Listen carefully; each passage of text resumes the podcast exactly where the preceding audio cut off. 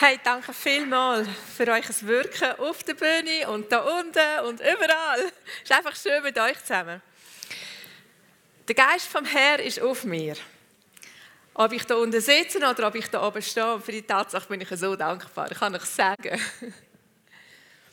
Zur Zeit vom Alten Testament ist der Geist vom Herrn. bin ich da im Weg gewesen, Zur Zeit vom Alten Testament ist der Geist vom Herrn immer punktuell über die Leute gekommen. Und wenn er über sie gekommen ist, dann haben sie prophezeit, sie haben Visionen gehabt, sie sind kreativ gewesen, sie haben Heilige bewirkt, ganz viele verschiedene Sachen. Aber es ist immer gekommen und gegangen. Und Jesus ist die allererste Person gewesen, wo der Geist vom Herrn auf sich hat und nonstop und die ganze Zeit und immer gezeigt hat, wie das ist. Er hat vorgelebt, wie das ist, wenn man den Geist vom Herrn auf sich hat und nonstop das Herz vom Vater repräsentiert und zeigt, wie Gottes Wesen wirklich ist. Und weil er das gemacht hat, hat er automatisch die herrschenden Konventionen auf den Kopf gestellt. Es hat immer ein bisschen Turbulenzen gehabt, dort, wo er war, weil er die herrschenden Normen und Gesetze auf den Haufen, wie sagt man denn, über den Haufen gerührt hat. Und im fünften Kapitel vom Lukas-Evangelium, wo wir gelesen haben am letzten Sonntag, steht am Schluss der Vers, dass neue Wein in neue Schläuche hineingehört. Warum? Weil der Geist sich nicht in Gesetze fassen lässt, wo Menschen gemacht haben, aus Erfahrungen, mit guten Absichten. Aber überall dort, wo die Gesetze, die Normen nicht mehr Gottes Willen entsprechen, sprengt der Geist die Normen. Und das ist etwas, wo wir auch als Gemeinde, als Volk oder in allen Denominationen immer wieder herausgefordert sind, nicht im Alten zu bleiben, nicht Gesetze aufzustellen, nicht gesetzlich zu werden aufgrund von tollen Erfahrungen, die wir mal gemacht haben, sondern weiterzugehen. So wenn wir uns auch immer wieder herausfordern lassen, neue Wege zu gehen. Heute lesen wir im sechsten Kapitel die Verse 1 bis 19.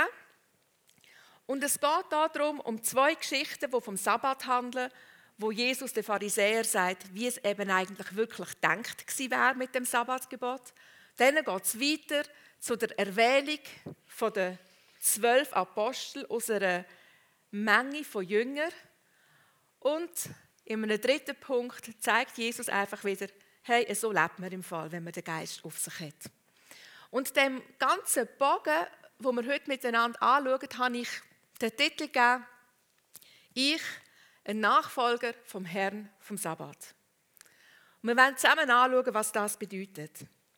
Die Pharisäer haben den Sabbat geliebt. Darum haben sie 1500 Gesetze entwickelt, also sie und ihre Vorfahren, damit man den auch ja halten kann.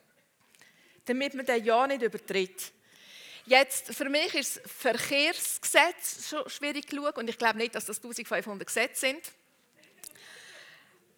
Aber die Juden sind gefordert, die 1500 Gesetze einzuhalten, haben sich ein bisschen gestritten, welche sind jetzt wirklich gültig, welche nicht. Und Jesus kommt in die Situation hinein. Und er sagt ihnen, hey, liebe Pharisäer, mit euren Regeln sind ihr übers Ziel rausgeschossen. Ihr habt den Sabbat zu einem Tag gemacht, wo die Menschen knechtet. Eigentlich ist es so, dass der Mensch jetzt im Sabbat muss dienen muss. Und so ist es im Fall nicht gedacht.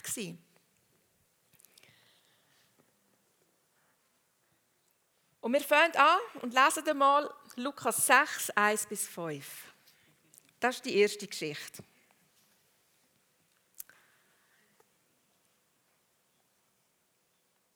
Ha, ich bin im Hebräer, das kann ich noch lang suchen.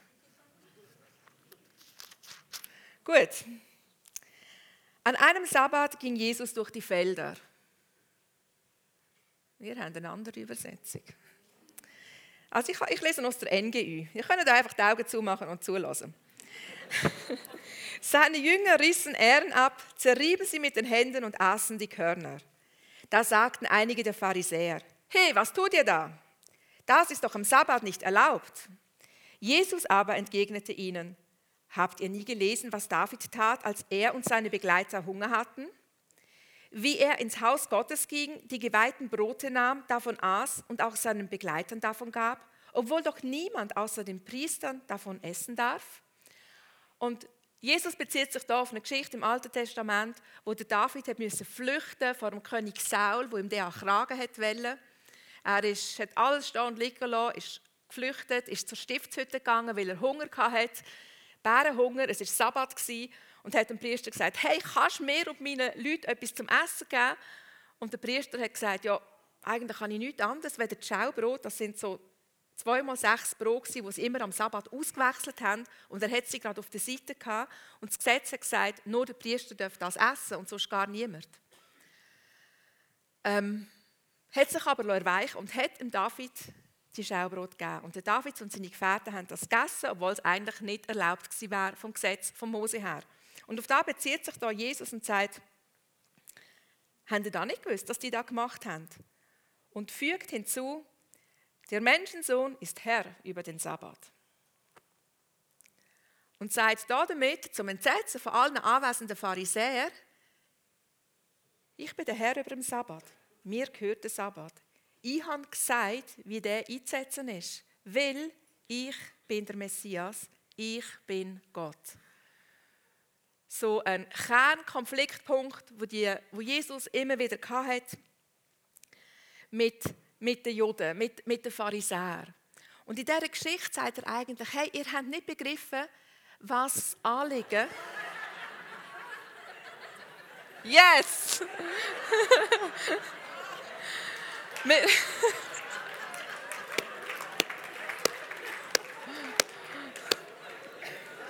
wir, haben uns entschieden, Konventionen zu brechen heute Morgen.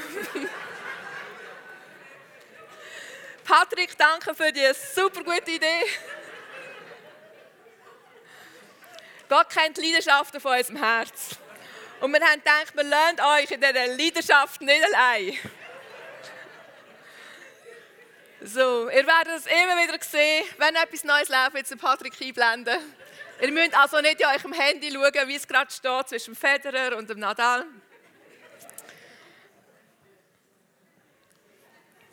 Kein Gesetz, das keine gehört.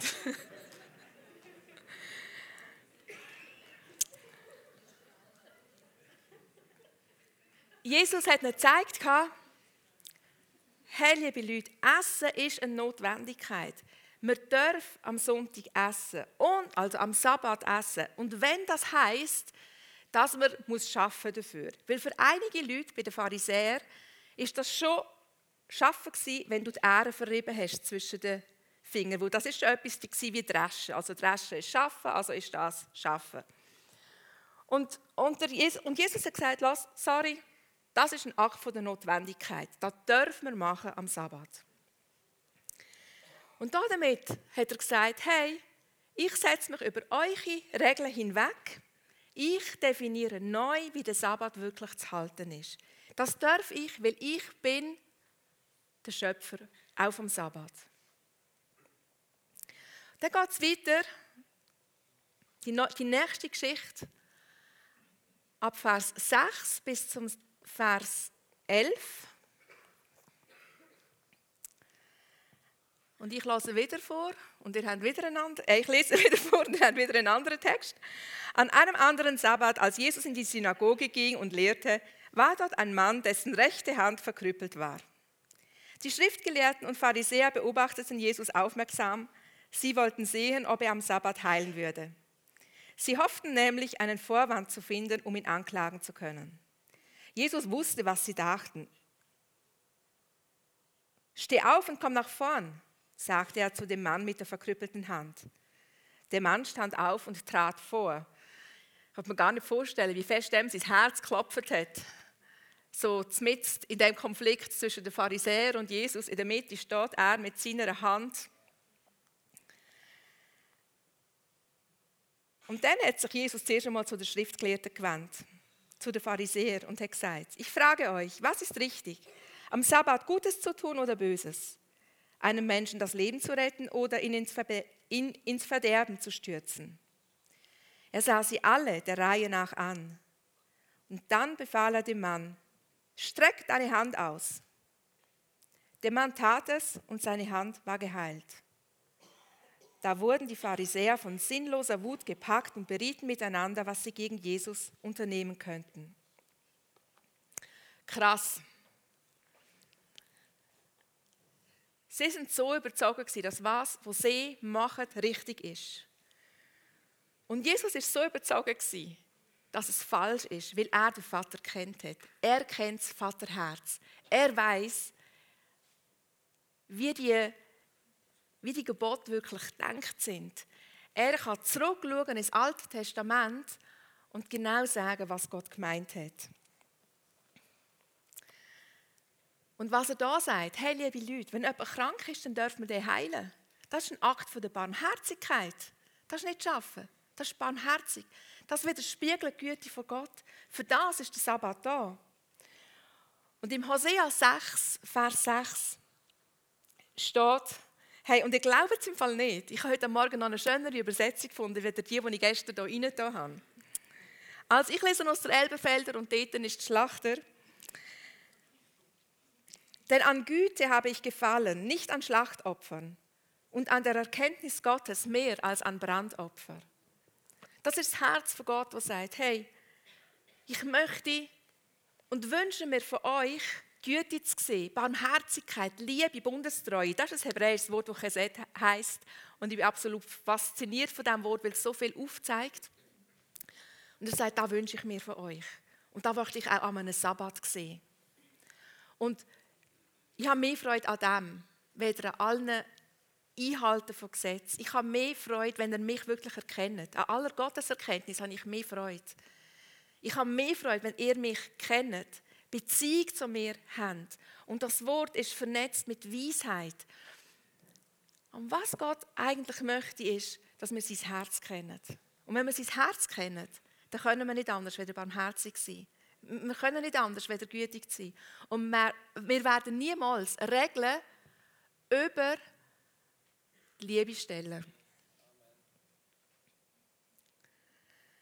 So, das ist das, wo, wo Jesus eigentlich demonstrieren wollte. Er wollte sagen, hey, ihr mit euch 1500 Gesetzen, ihr habt etwas gemacht, das nicht gut ist. In der ersten, die erste Geschichte, also beide Geschichten finden wir auch im Matthäus und im Markus Evangelium. Und die erste Geschichte hat eine Ergänzung im Markus Evangelium. Dort sagt Jesus nämlich noch, hey, der Sabbat ist nicht, der Mensch ist nicht für den Sabbat da, sondern der Sabbat für den Mensch.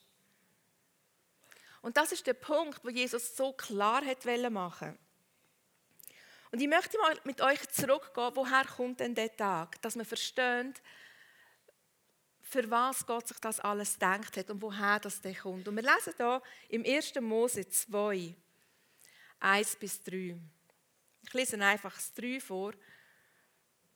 Ihr müsst wissen, Gott hat die ganze Welt geschaffen. Tag 1, 2, 3, 4, 5. Am sechsten Tag hat er Zeugetier geschaffen und er hat einen Mensch geschaffen und er sagt, super habe ich das gemacht, der ist mir genial gelungen.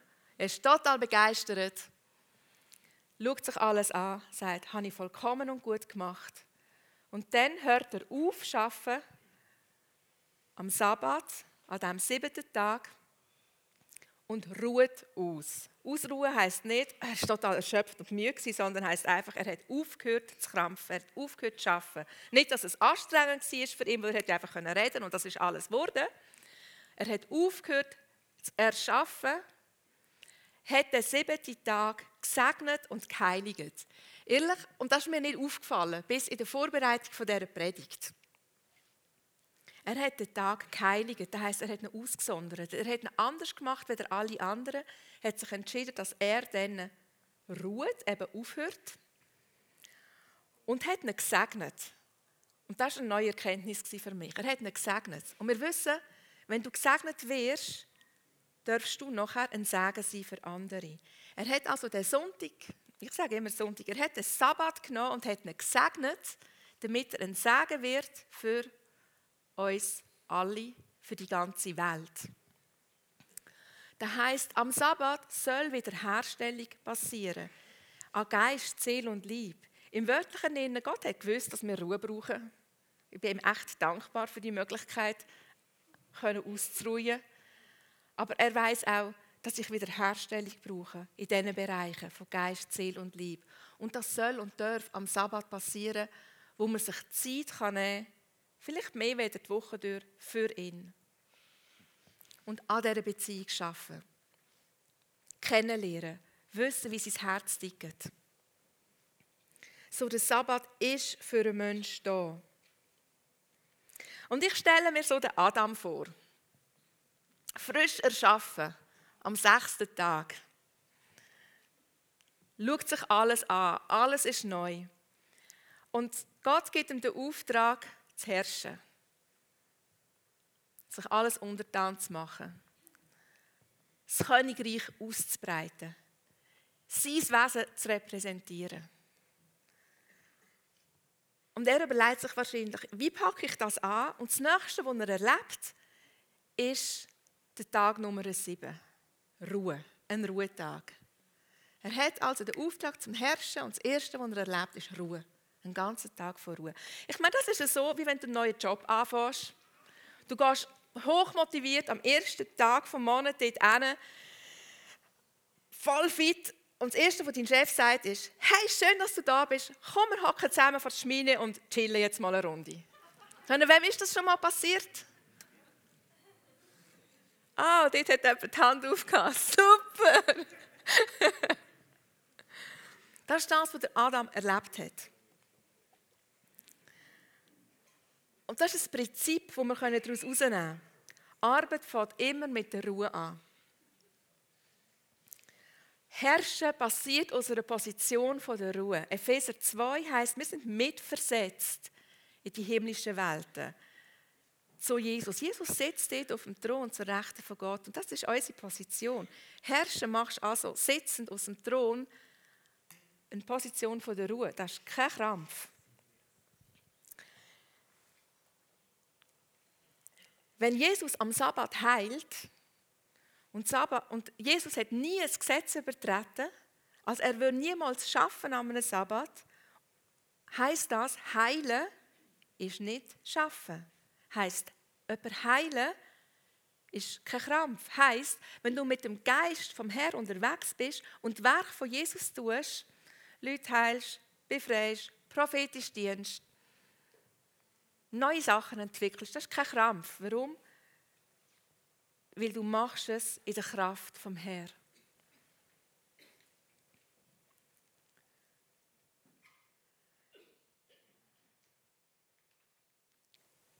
Am sechsten Tag ist der Adam erschaffen worden, hat den Auftrag zum Herrschen bekommen und ist am siebten Tag in die Ruhe hineingekommen. Und ein paar tausend Jahre später ist wieder etwas passiert, am sechsten Tag. Jesus ist gestorben am sechsten Tag und hat gesagt, es ist vollbracht. Es ist vollkommen. Ich habe jetzt alles gemacht. Ich muss nichts mehr anfügen. Es lenkt. Und dann ist der Sabbat gekommen. Ein Tag der Ruhe. Und der Hebräerbrief 4,3 sagt, wir gehen rein in die Ruhe, wo Jesus uns ermöglicht hat.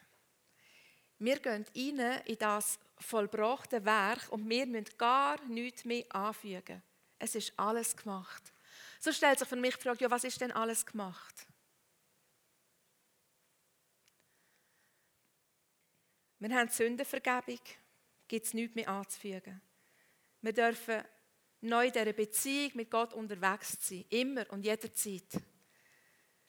Wir kommen die Schlüssel wieder über, um in Autorität unserem Herrschungsauftrag können nachgehen. Was so viel heißt wie, ich schaue dafür, dass es meiner Umwelt gut geht. Ich schaue dafür, dass Wiederherstellung passiert in allen Bereichen. Ich breite das Königreich aus.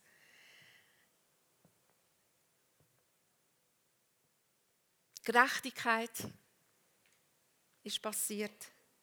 Der Shalom-Frieden, wo alles umfasst, Gesundheit, Gunst, auch Wohlstand, das ganze Paket, all das ist passiert. Und der Hebräerbrief sagt, wir gehen ein in die Ruhe, in eine ewige Ruhe. Jetzt, als ich das vor vielleicht 20 Jahren gelesen habe, habe ich gedacht, Mann, das klingt ein bisschen langweilig. Ähm, und wenn ich es heute lese, denke ich, eine ewige Ruhe, das heisst, die ist immer gültig. Für jede Situation, wo ich drinnen stand, ist da gültig. Egal, wo ich bin, ich darf in dieser Ruhe und aus dieser Ruhe heraus agieren.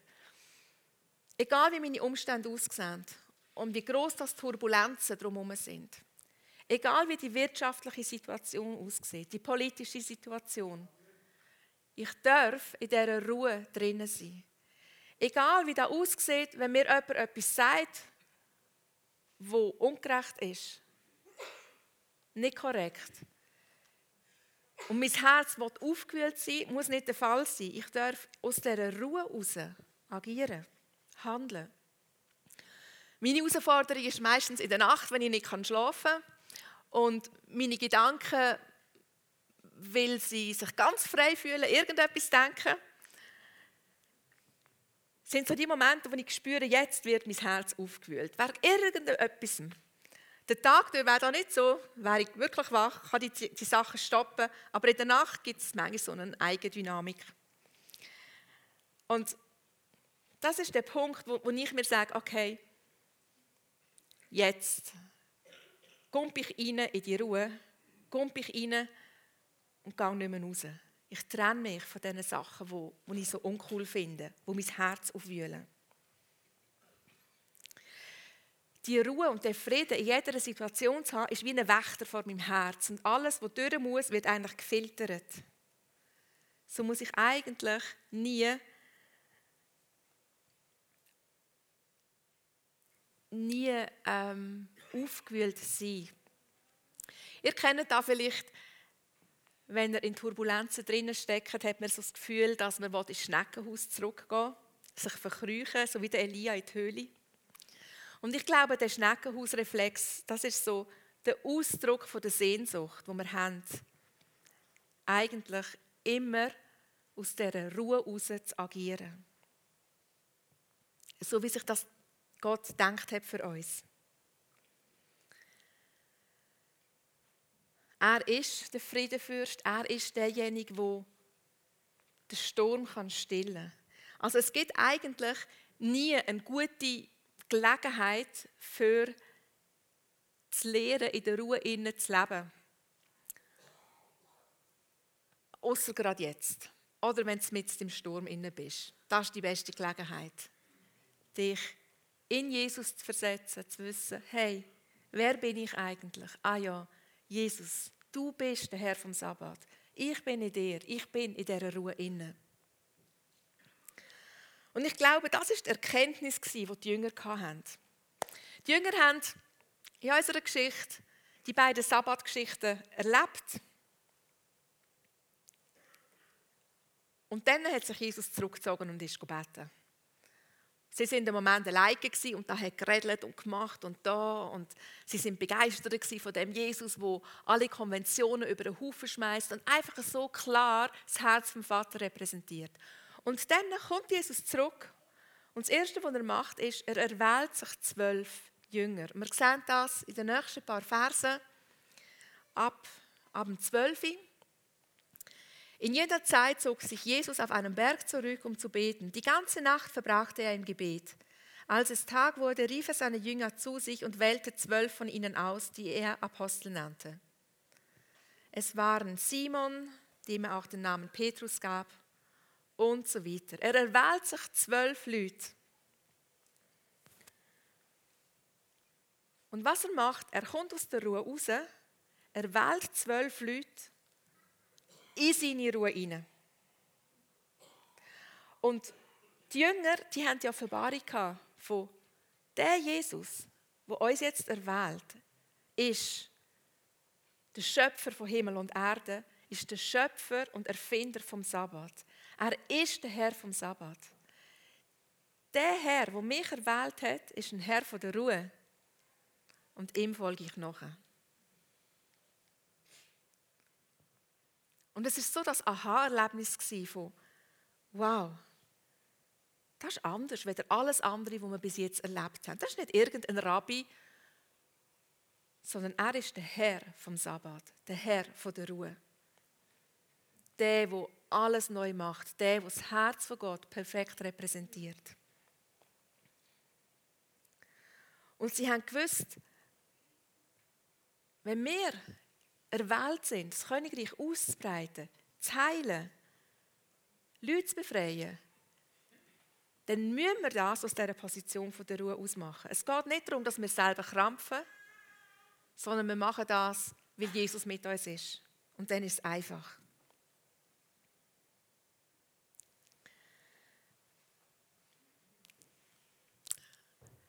Stellt euch vor, ihr würdet irgendwo im Spital arbeiten. Ganz egal.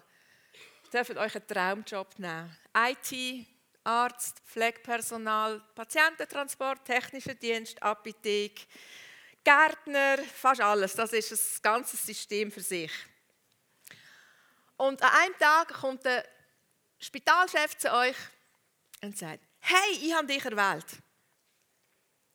Ich gebe dir die Freiheit, alles zu machen, was du möchtest.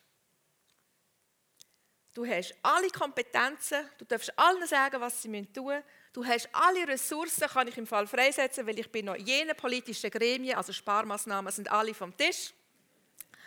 Es gibt einfach ein Ziel, jeder, der das Spital verlässt, muss gesund sein. Aber nicht nur körperlich gesund, sondern ich möchte, dass jeder, der da rausgeht, auch gesund ist an der Seele und im Geist. Und übrigens auch seine Umstände, wo er wieder reingeht, die müssen natürlich auch wieder perfekt sein, weil sonst wird er ja wieder krank.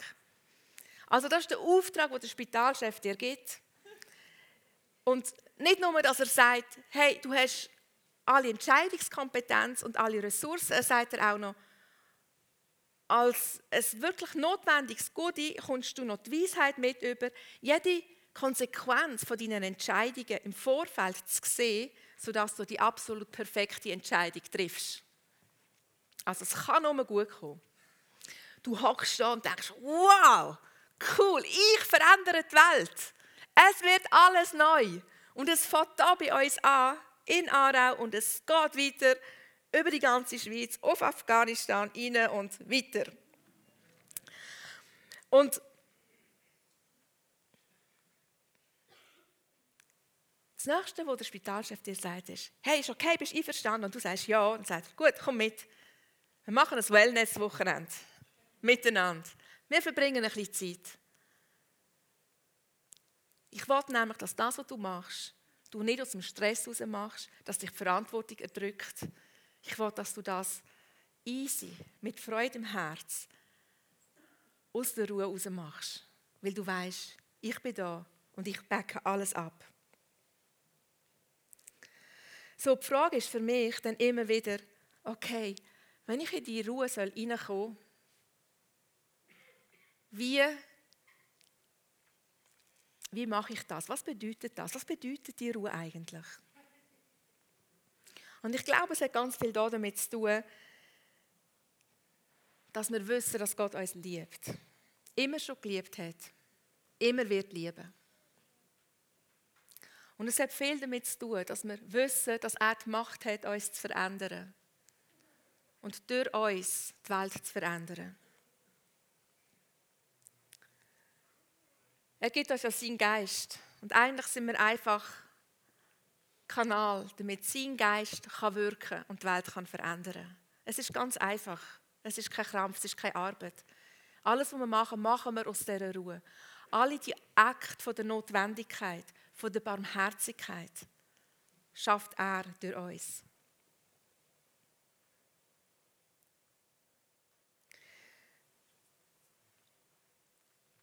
Die Realität zeigt, dass wir immer wieder aufgewühlt sind.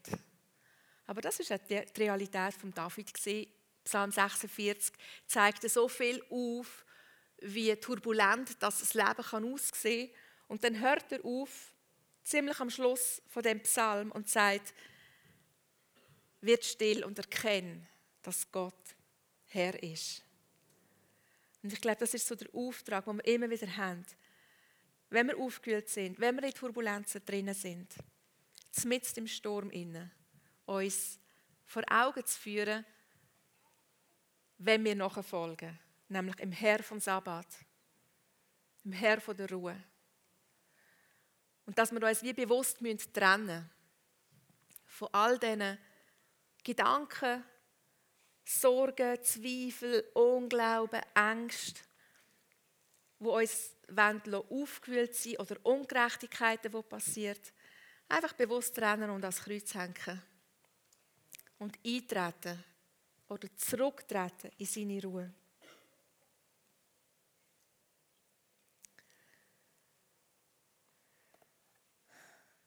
Jesus hat sie erwählt, seine zwölf Jünger, aus der Masse der Jünger.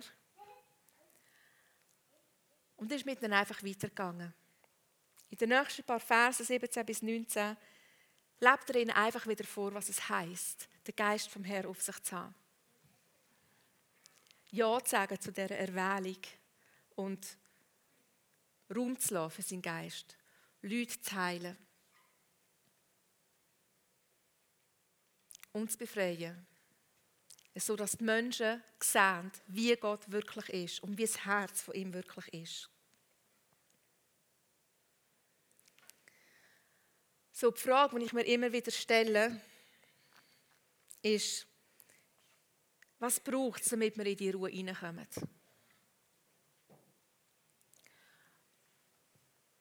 Wo sind wir in der Gefahr, wie die Pharisäer, auf unsere Umstände zu schauen? Wo sind unsere Gemeinden, unsere Familien, unsere Kleingruppen, unsere Teams, unsere Gemeinden? Wo, wo stellen wir Gesetze höher als die Liebe? Und das schlicht sich einfach ein. Man hat so seine Vorstellungen. Ähm, der Erziehung ist so ein, so ein ganzes Thema. Und wo, wo wir noch jung waren in unserer Familie, hatte ich so die perfekte Vorstellung, wie es zum Mittagessen ablaufen soll. Und ich habe so wir hocken dann alle da. Der Markus hat geschafft, das war nicht rum, aber ich und die vier Kinder, mega schön. Und wir haben Gemeinschaft und wir reden dann, was passiert ist. Was passiert ist, ist, wir haben ein Kind, das ist ein Zabel Philipp. Und ein Morgen still sitzen heisst, ich habe am Mittag nicht still sitzen. Und ich habe sicher ein paar Wochen lang versucht, unseren motorisch freudigen Sohn zum Stillsitzen zu bewegen, aber das, das geht gar nicht. Unmöglich, also vergiss es. Und wir sind, ich musste meine Vorstellung über Bord schmeißen. Und Leute, die zu uns gekommen sind, die haben gedacht, ah, du kannst nicht richtig erziehen. Und ich habe mir gesagt, nein, die Liebe ist so viel größer.